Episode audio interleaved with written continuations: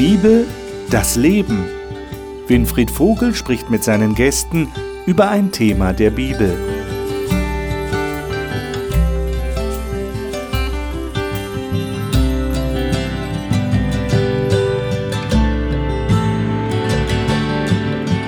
Willkommen zur Talkrunde über die Bibel hier im Studio. Schön, dass Sie wieder dabei sind.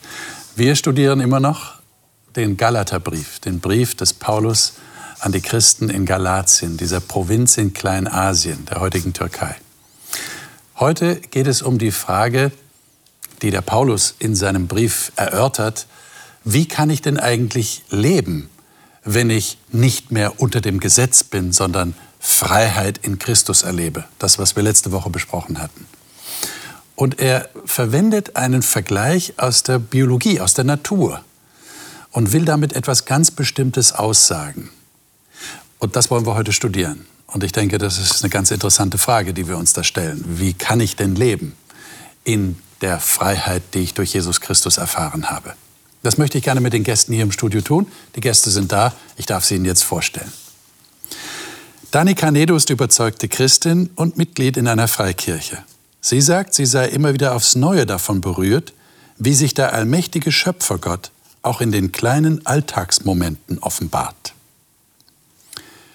Adelheid Ehrenholz ist Mutter einer mehrfach behinderten Tochter und sagt, dass sie gerade im Umgang mit ihrer Tochter erlebe, wie Gott sie beide von Grund auf verändert hat und sie Liebe, Herzlichkeit, Geduld und Nachsicht miteinander leben können. Dr. Hajo Giebel engagiert sich zusammen mit seiner Frau gerne in seiner Kirchengemeinde und auch in der Betreuung von Flüchtlingen. Er sagt, die Bibel helfe ihm bei allen Herausforderungen, die Prioritäten im Leben richtig zu setzen. Erik Hensel ist Pastor in einer Freikirche. Er sagt, es sei ihm irgendwann klar geworden, dass es nicht dasselbe ist, etwas über Jesus zu hören, wie diesem Jesus selber zu begegnen. Als Jesus ihm begegnete, erlebte er seine eigentliche Herzensbekehrung. Ich freue mich, dass ihr da seid. Ich freue mich auf das Gespräch mit euch. Schlagen wir Galater Kapitel 5 auf. Wir waren ja letzte Woche im Galater Kapitel 5 und haben die ersten 15 Verse gelesen. Und jetzt lesen wir die weiteren Verse, nämlich 16 bis 26. Das ist der restliche Teil des fünften Kapitels. Und lesen erstmal den ganzen Abschnitt und dann versuchen wir wieder durch die Verse einzeln durchzugehen und sie zu erklären oder herauszufinden, was der Paulus damit meint. Wer von euch ist dann so nett und liest mal vielleicht äh, Darf ich dich bitten, Adelheid, diese Verse zu lesen? Du hast die Elberfelder? Mhm. Bitte. Ich sage aber, wandelt im Geist und ihr werdet die Begierde des Fleisches nicht erfüllen. Denn das Fleisch begehrt gegen den Geist auf, der Geist aber gegen das Fleisch. Denn diese sind einander entgegengesetzt, damit ihr nicht das tut, was ihr wollt. Wenn ihr aber durch den Geist geleitet werdet, seid ihr nicht unter dem Gesetz.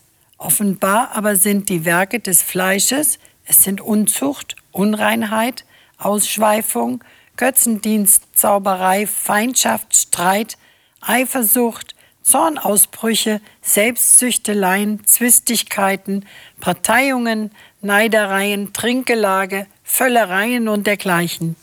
Von diesen sage ich euch im Voraus, so wie ihr vorher, gesagt, vorher sagte, dass die, die so etwas tun, das Reich Gottes nicht erben werden. Die Frucht des Geistes aber ist Liebe, Freude, Friede, Langmut, Freundlichkeit, Güte, Treue, Sanftmut, Enthaltsamkeit. Gegen diese ist das Gesetz nicht gerichtet. Die aber dem Christus Jesus angehören, haben das Fleisch samt den Leidenschaften und Begierden gekreuzigt. Wenn wir durch den Geist leben, so lasst uns dem Geist folgen. Lasst uns nicht nach eitler Ehre trachten, indem wir einander herausfordern, einander beneiden. Dankeschön. Erinnern wir uns noch mal, als wir letzte Woche über die Freiheit in Christus gesprochen haben, und der Paulus hat ja sehr deutlich darauf hingewiesen, Brüder, ihr seid zur Freiheit berufen, sagt er in Vers 13. Und dann sagt er aber gleich danach, aber gebraucht nicht die Freiheit als Anlass für das Fleisch. Und ich habe den Eindruck, jetzt kommt er drauf zu sprechen, was das konkret bedeutet. Nehmen wir mal die Verse 16 bis 18. Da sagt er, wandelt im Geist und ihr werdet die Begierde des Fleisches nicht erfüllen. Habt ihr eine Ahnung, was er damit sagen will? Er beschreibt ja hier irgendwie ein Leben des Christen. Könnt ihr das mit euren Worten ausdrücken, was er hier sagen will? Für mich hat das was mit Fokussierung zu tun. Mit, mit äh, wo habe ich meine Augen? Auf was bin ich auch im Hirn ausgerichtet? Mhm. Ähm, Im Geist wandeln heißt für mich so viel wie Jesus und, und, und gute Dinge im Fokus zu haben. Und sich auf das zu konzentrieren, das wird die Lust an den fleischlichen Dingen, das ist ja so Bibelsprache, ja. Aber ich denke, jeder kann so ein bisschen vorstellen, denke ich, was, was damit gemeint ist. Ähm, ich glaube, dass das geringer wird. Das kann man auch ganz schwer erklären irgendwie, das muss man erleben. Aber ich glaube, dass das was mit Fokussierung auf das Gute zu tun hat. Wird das jetzt geringer oder hört das ganz auf? Ich meine, er, er, erklärt es ja schon. Ne? Also ihr habt sicherlich registriert, äh, Adelheid hat es gerade gelesen, Vers 19. Offenbar aber sind die Werke des Fleisches. Also jetzt kommt er ja auf die einzelnen Dinge zu sprechen.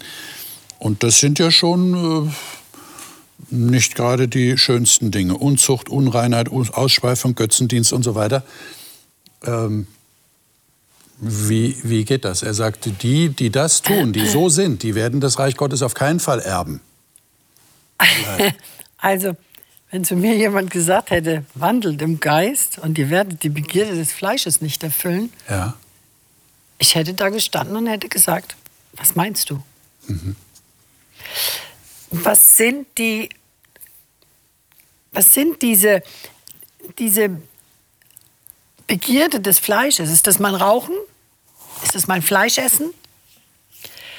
Also das ist das, was mir so, so spontan dazu einfallen mhm. würde. Ja, darf ich das jetzt alles nicht mehr? Mhm. Weil das hört man ja immer wieder, dass Christen sagen, hm, das darfst du jetzt alles nicht mehr.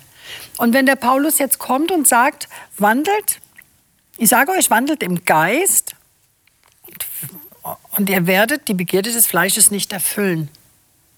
Immer die Dinge, die du jetzt erwähnt hast, erzählt er gar nicht auf hier, ne? Nö. Oder hast du nicht gelesen, ne? Nö. Ja, die, die Vers 19, 20 nee. kommt nicht vor. Aber du, du hast irgendwie eine Ahnung, das hat was damit zu tun. Ja, sicher. Also das sind so Eigenschaften, die man mhm. vielleicht mhm. hat, so Zornausbrüche, Und die man vielleicht auch loswerden will. So, ne? die, ja, die, äh, da sind auch, da also stehen, stehen sicherlich auch die Süchte mit bei. Ja. Ähm, aber äh, ich denke mal, das, das geht doch nicht von jetzt auf gleich. Okay. Mein, also. Paulus spricht ja von dem nicht unter dem Gesetz sein, sondern ähm, äh, in, in der Gnade leben oder eben. Das ist ein großes Thema. Genau. Mhm. Äh, und man könnte ja versucht sein zu verstehen, dann gibt es gar keine Richtlinie mehr. Also alles ist wurscht. Ja, ich meine, das hatten wir in, in anderen. Kannst tun und lassen, was du willst. Äh, genau, genau. Und da sagt er so, naja, es gibt schon äh, Verhaltensweisen, die sind der Sache absolut nicht dienlich. Erstens schadet ihr euch selbst, ihr schadet anderen. Mhm. Und ähm, das ist auch nicht das, was Jesus möchte. Und er zeigt ja auch eine große Auseinandersetzung eigentlich. Er sagt das, was sagt er hier? Das Fleisch begehrt gegen den Geist auf. Mhm. Der Geist aber gegen das Fleisch, denn diese sind einander entgegengesetzt. Also das ist ein Konflikt zwischen dem, was ja, Fleisch wäre, was wir als Menschen wollen, und dem, was der Geist will. Mhm. Und jetzt ist die Frage, wie, wie geht diese Auseinandersetzung aus? Er sagt, wenn ihr im Geist wandelt, dann wird das andere kein Problem mehr sein.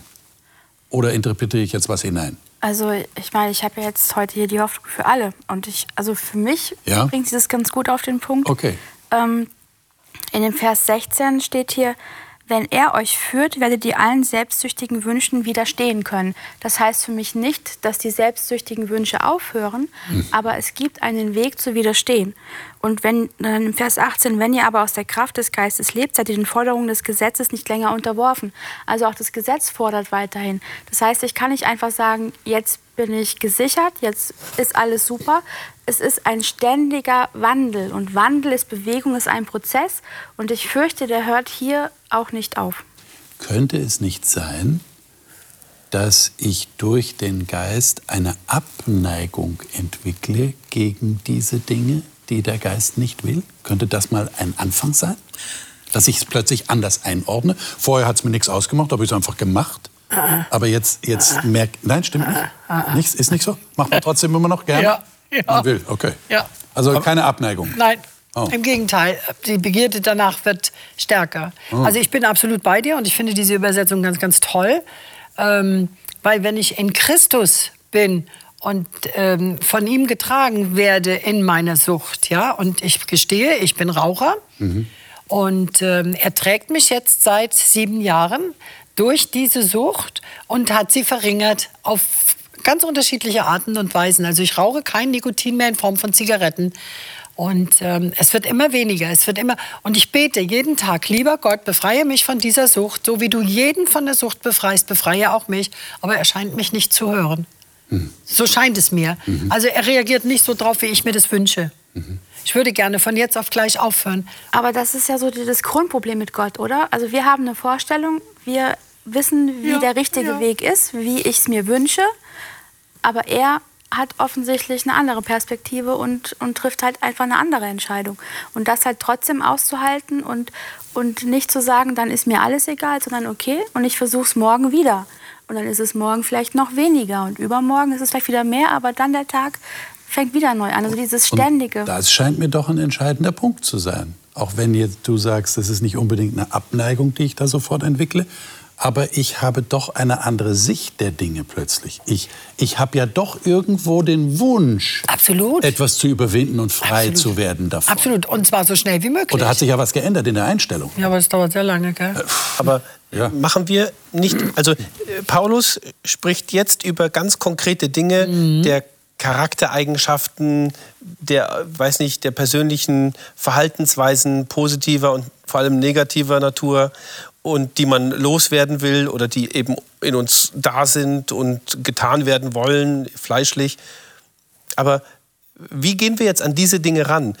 Er hebt ja eigentlich die Diskussion, die er vorhat, vorher gemacht hat. Und zwar, wie fühlen wir uns erlöst oder wie können wir annehmen, dass Jesus uns erlöst hat?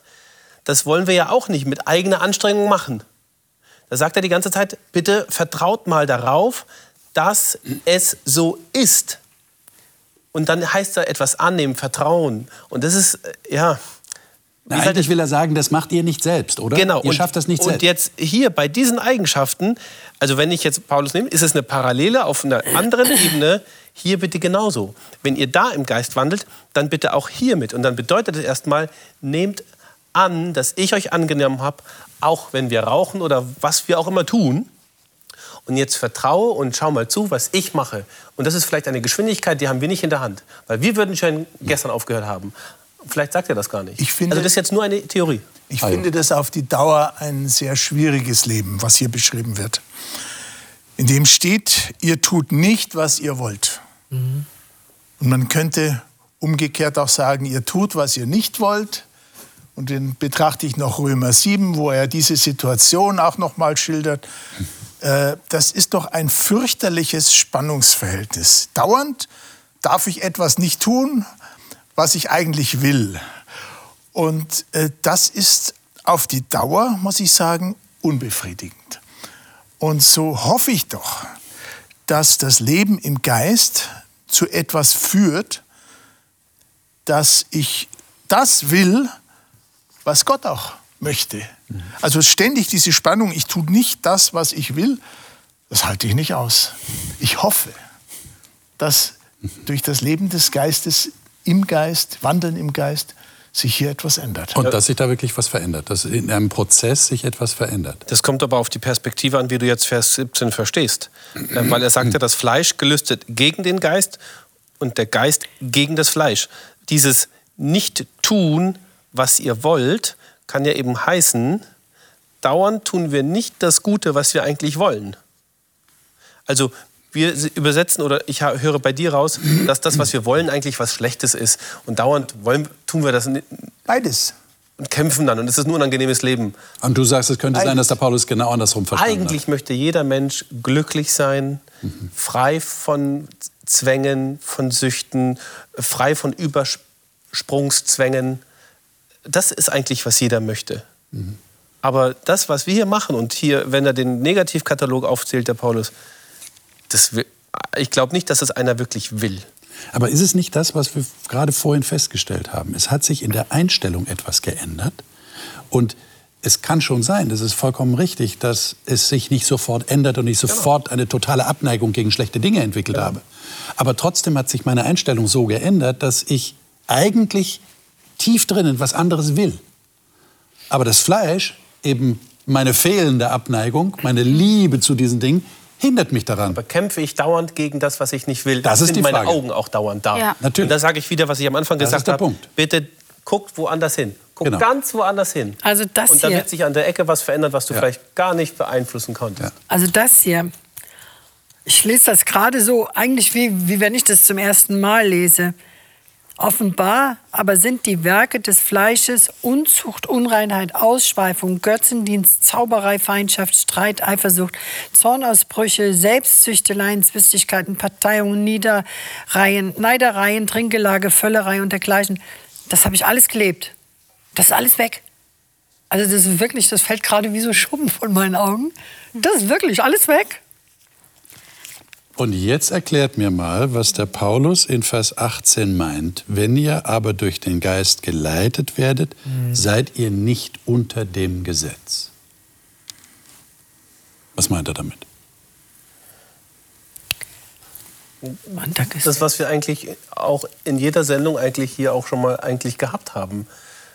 Vom, vom Geist geleitet, also vertrauend auf Jesus, dass er einen beeinflusst, ihn im Blick zu haben, bedeutet, ich vertraue darauf, dass er mich in der Hand hat und alles wird gut. Es wird alles gut. Das ist ein Vertrauens, eine Vertrauensgesinnung. Und ich habe eben nicht dieses, diesen Gesetzesmechanismus und diese Bedingungen, ich muss das machen, damit. Das ist weg. Ein paar Verse weiter oben hat er ja nochmal genau beschrieben, dass dieses ganze Gesetz erfüllt wird, eben wenn man den Nächsten liebt wie sich selbst. Also wenn ich nicht egozentrisch bin, wenn ich mich nicht auf mich selbst beziehe, Ja. dann, dann bin ich ja dem Gesetz nicht mehr ausgeliefert, sondern ich habe es ja im Prinzip verinnerlicht. Also ich bin ja eins damit geworden und lebe es ja im Prinzip.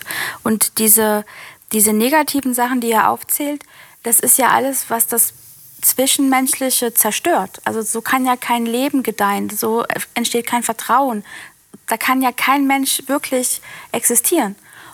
Und widerspricht ja damit zu diesem, diesem Eigentlichen der Liebe. Also es ist vielleicht so ähnlich wie das, wie ich das vorhin gesagt habe wegen Vers, mit Vers 16. Ich gucke auf Jesus und mit auf Jesus gucken, da gucke ich nicht auf das Schlechte in meinem Leben und ich gucke auch nicht dauernd auf das Gesetz, was ich irgendwie scheinbar nicht erfülle. Aber in diesem vertrauenden Blick auf Jesus und der Fokussierung auf ihn äh, nehmen, nehmen die Dinge ab, die mir schaden und automatisch werde ich am Gesetz was tun, was ich nicht. Jetzt verwendest machen. du wieder das Wort automatisch. Lass mich da mal einhaken. Ähm, Verse 19 bis 21. Äh, Adelheid, du hast es jetzt schon zweimal erwähnt. Wir brauchen die Liste jetzt nicht nochmal durchgehen, aber es ist eine Liste, eine, eine, eine veritable Liste. Also das ist wirklich eine lange Liste von Dingen. Äh, 15 oder wie viele Dinge an der Zahl. Warum muss der Paulus das extra erwähnen? Wenn das doch nach dem, was ihr jetzt gesagt habt, eigentlich, das kommt einfach. Wenn der Geist mich leitet, dann, dann mache ich das. Dann, dann werde ich diese Dinge gar nicht mehr wollen. Also nach, Warum erwähnt er das extra? nach meiner Erfahrung mit anderen Menschen und vielleicht auch mit mir selbst ähm, gibt es so Punkte, die mich vielleicht auch gar nicht so sehr tangieren, wo ich sage, ja, das ist ganz schlecht. Und weil ich ja sonst ziemlich gut bin, kann ich das aber noch machen. Und ich glaube, man muss sich einfach auch wirklich vor Augen führen, wenn etwas schlecht ist, dann ist es ganz schlecht. Und nicht nur ein bisschen schlecht, sondern richtig schlecht. Und dann, dann, dann nützt es nichts, wenn man so halbe Sachen versucht, sondern entweder ganz oder gar nicht. Und von daher nochmal klar die Sachen aufzuzählen. Und ich gehe eigentlich davon aus, dass das Sachen sind, die durchaus auch dort vorgekommen sind, die er sich nicht ausgedacht hat. Ja, und du hast recht, wenn du sagst, die sind richtig schlecht, weil er sagt hier, die so etwas tun, werden das Reich Gottes nicht erben. Also ein ganz klare, klares Votum von Paulus. Macht euch keine Illusionen. Die Leute, die das, die, das geht nicht, verträgt sich nicht miteinander. Ja. Also sehr deutliche ähm, Angabe hier. Für mich ist auch wichtig, ähm, der Paulus spricht ja Jungchristen an.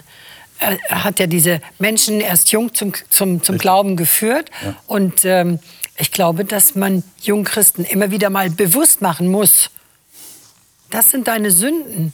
Sind sie noch existent? Sind sie noch da? Oder, oder spürst du schon eine Veränderung? Ja, so wie ich jetzt gerade sage, puh, das ist ja wie wenn ich das gerade zum ersten Mal lese und wenn ich das so gerade so verinnerliche, hey, da sind ganz viele Dinge bei, die lebe ich ja, die sind weg. Zornausbrüche zum Beispiel. Was bin ich zornig gewesen? Weg.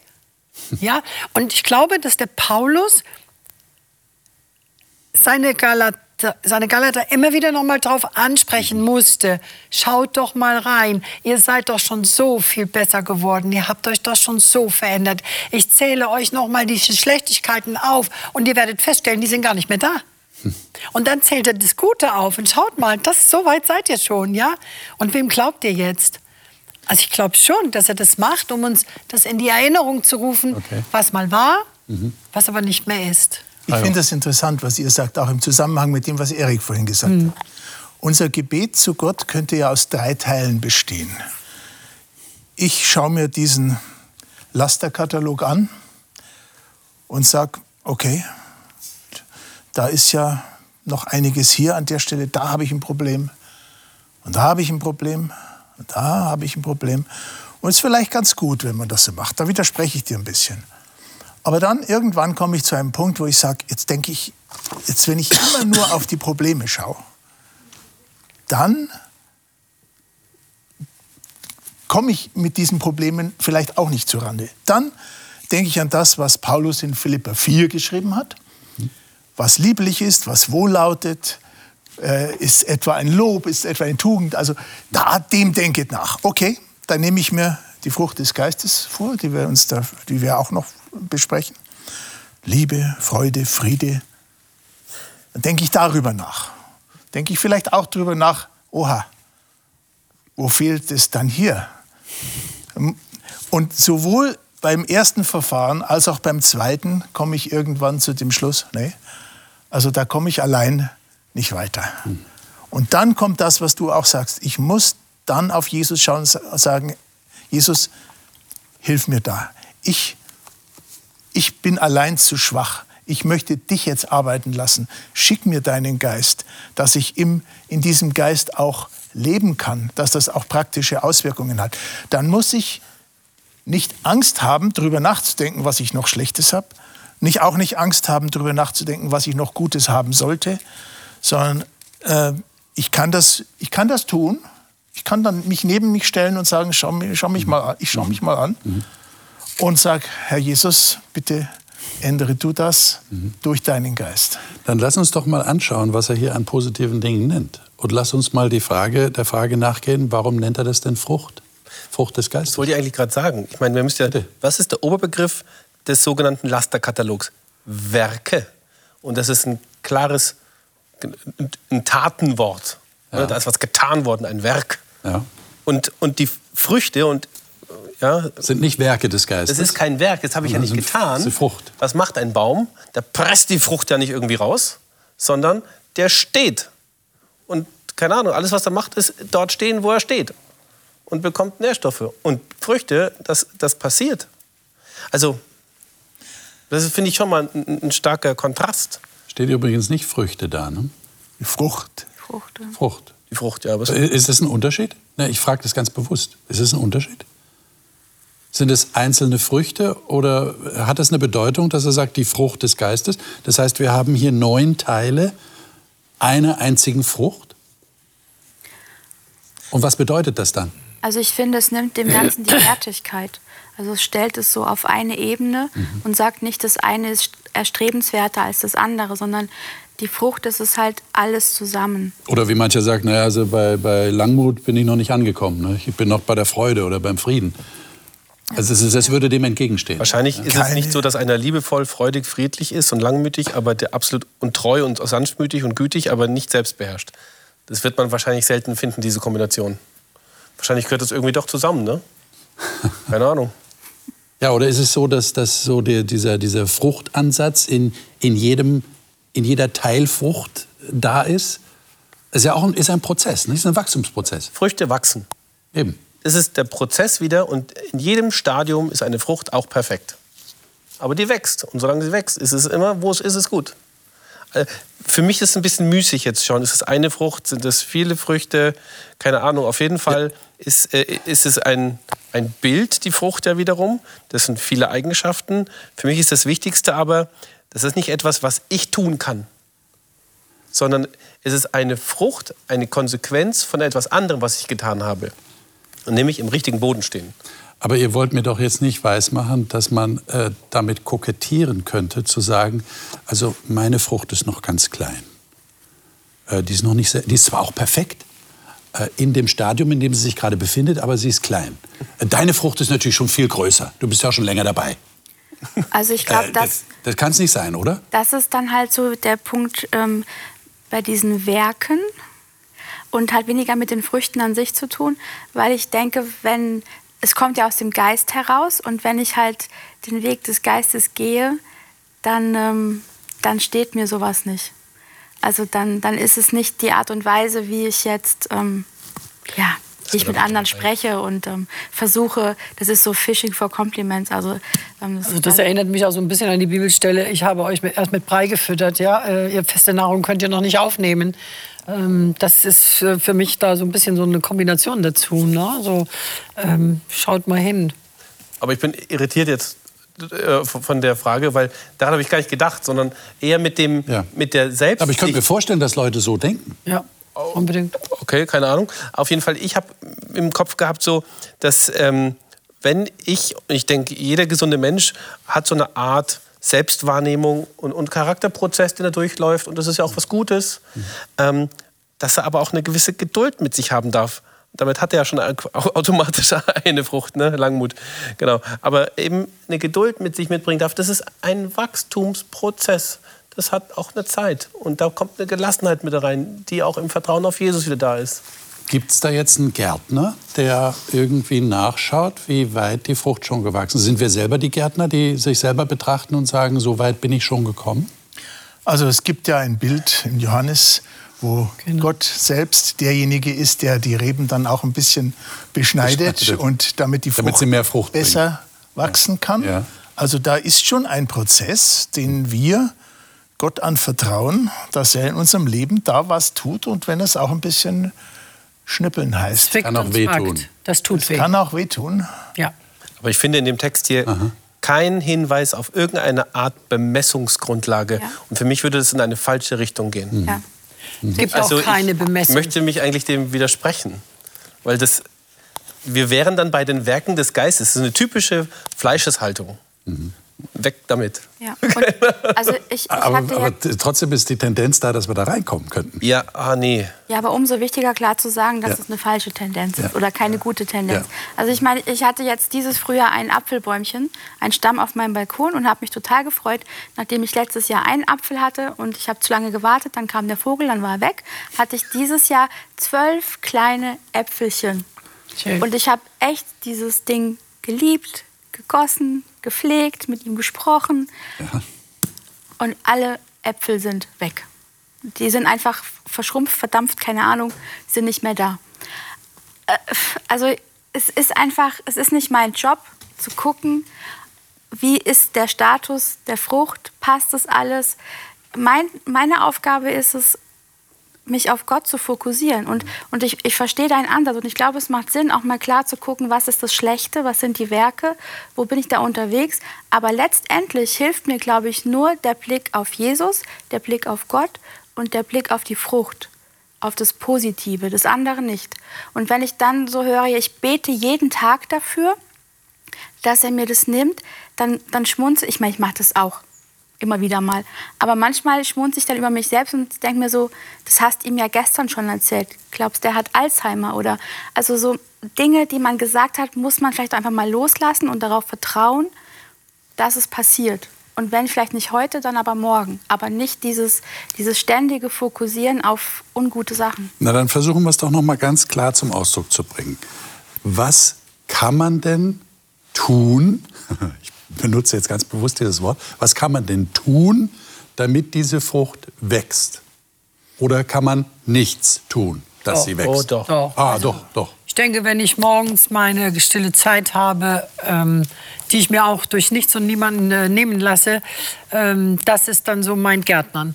Das ist so mein. Ähm, mhm. Ich danke jeden Morgen Gott dafür, dass er mir wieder eine tolle Nacht geschenkt hat, dass ich wieder schlafen kann, dass ich äh, morgens aufwachen darf. Und dann lese ich meine, meine Zeilen in der Bibel und meine Tageslektion. Und ich bin immer ganz begeistert ähm, von dem, was schon wieder passiert ist. Ich kontrolliere nicht jeden Morgen, dass etwas passiert ist, dass sich etwas verändert hat. Aber ich merke so ähm, alle zwei, drei Monate, ups, schön, danke schön, lieber Gott. Ja, hast wieder was Tolles gemacht. Es hat sich wieder etwas, etwas herauskristallisiert, was für mich positiv ist. Okay. Und das ist so das, was ich hier so rauslese, ja. Also diese, diese Reflexion würdest du sagen, ist schon, schon wichtig. Die ja, gehört dazu, dass ich mich selber ja. irgendwo einschätzen kann. Da ist was geworden, da ist was gewachsen, hat sich was verändert. Das kommt, nein, so kann ich das nicht sagen. Ähm, das ist etwas, das merkst du plötzlich. Okay. Da ist plötzlich irgend so ein Gedanke und dann denkst du, oh ja, stimmt ja, das hast du früher ganz anders gemacht. Mhm. Das ist jetzt und das sind für mich so diese Impulse, die Jesus mir gibt. Ähm, schau doch mal, äh, da hat sich wieder was. Also ich glaube nicht, dass ich das bewusst, mhm. bewusst ähm, nachdenken kann. Glaube ich nicht. Mache ich nicht. Okay. Der, der Kontext ist ja hier der, dass es um das Gesetz geht. Und da betont äh, Paulus zweimal, eben einmal mit den Werken des Fleisches, mhm. sagt, dass, äh, wenn, wenn ihr das tut, das passt nicht zu Menschen, die in Gottes Reich kommen wollen. Das passt einfach nicht. Und genauso die Frucht des Geistes, die wächst natürlich und sie ist aber nicht durch irgendein Gesetz, äh, also sie ist das Gesetz Er sagt, in Vers 23 sind wir jetzt. Ne? Ja, Gegen diese ist das Gesetz, das Gesetz nicht gerichtet. Nicht. Ja. Das ist, was Paulus bringt, ist ja nicht etwas, was gegen das Gesetz geht. Ja. Und das darf man auch nicht äh, verwechseln. Paulus sagt, das sind alle Dinge, die natürlicherweise eure, die Wünsche vielleicht sind, die sollten nicht sein. Dann gibt es die Dinge, die im Geist wachsen, natürlich durchschauen auf Jesus, wie du sagst, richtig?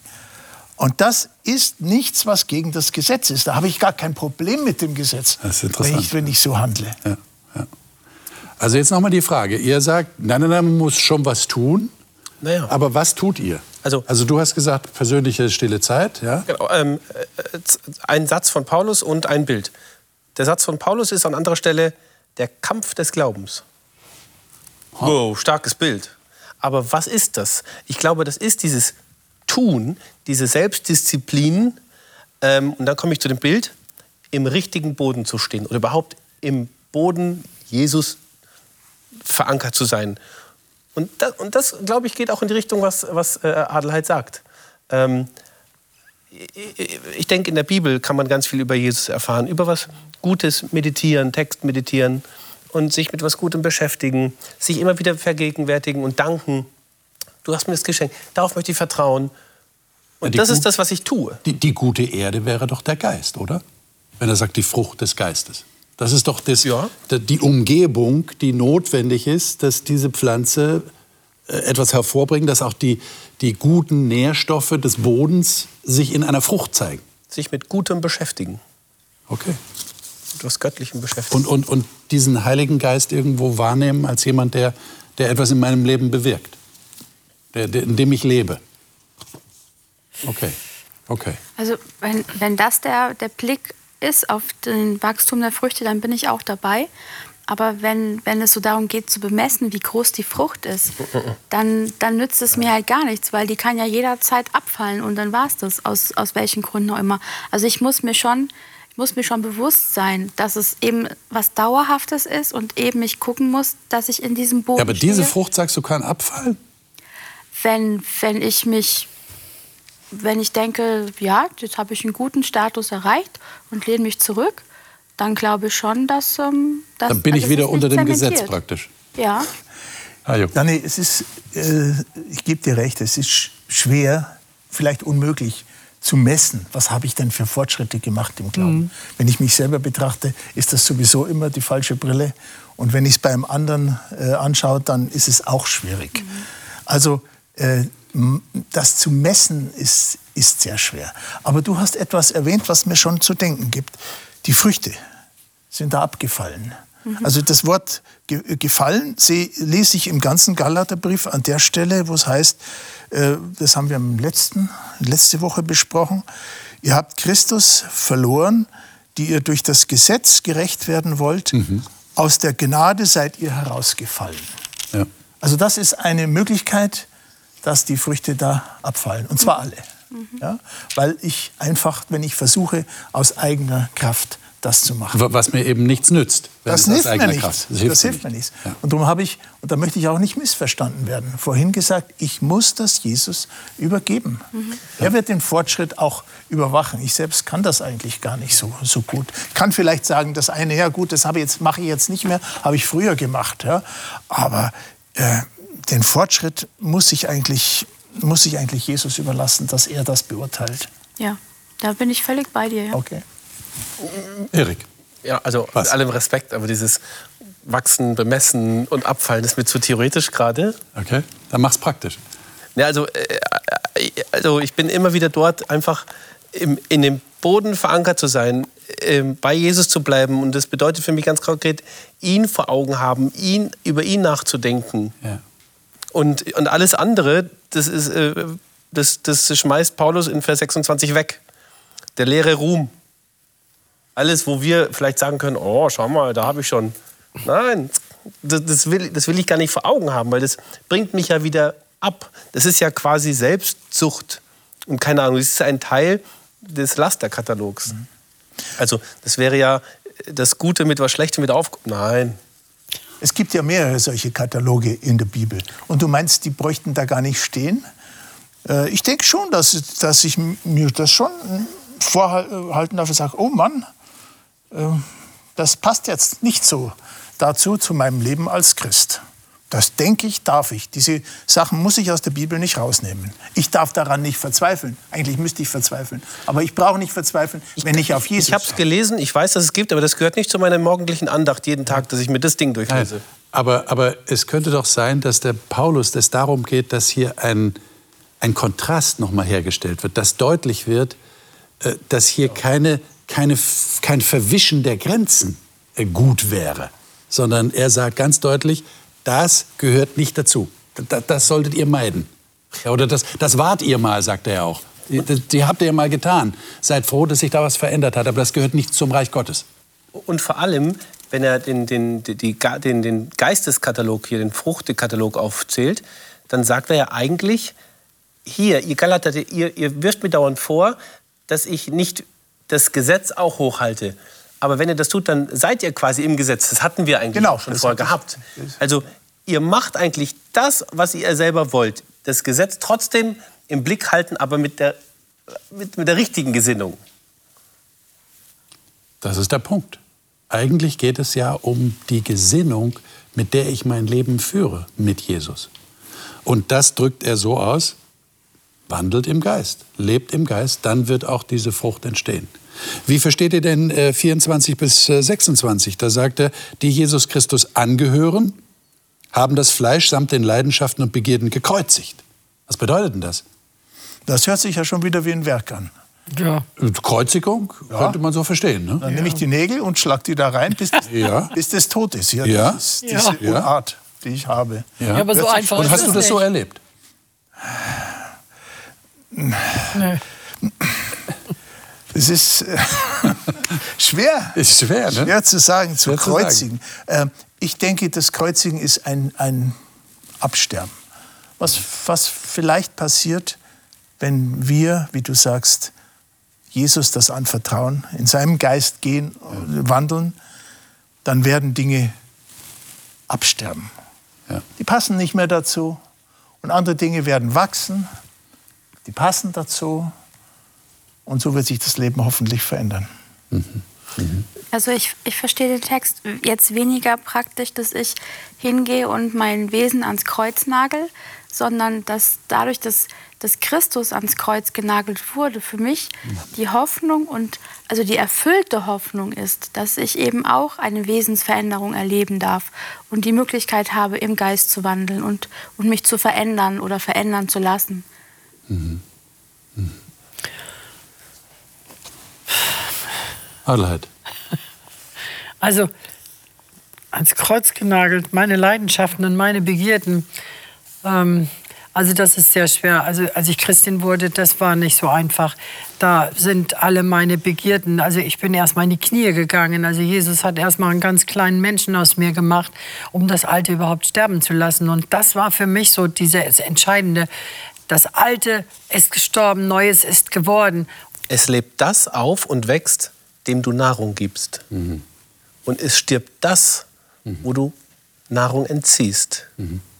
Und wir kommen wieder zurück auf das, womit beschäftige ich mich permanent? Was schaue ich dauernd an? Mit was habe ich mein, in welchem Dreck habe ich meine Wurzeln drin?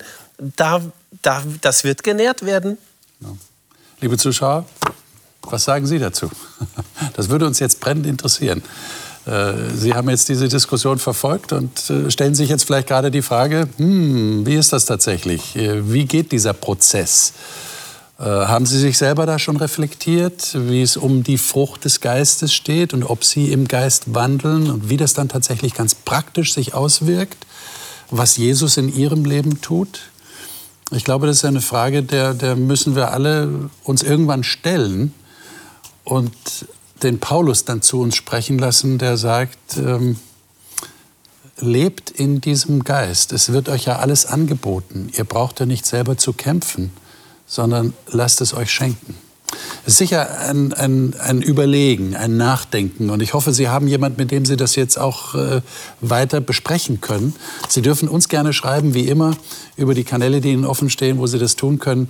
Und wir freuen uns, wenn Sie das nächste Mal wieder dabei sind, denn der Paulus setzt dann fort im nächsten Kapitel, äh, und das finde ich sehr schön, wie wir füreinander da sein können. Das ist nämlich nicht eine Einzelgeschichte für jeden alleine, so Privatchristentum, ich muss sehen, wie ich selber zurechtkomme, sondern wir können einander helfen. Wie das funktioniert, das sagt uns der Paulus das nächste Mal im sechsten Kapitel. Sie dürfen es gerne schon vorlesen, aber wir werden nächste Woche darüber reden. Bis dahin Gottes Segen.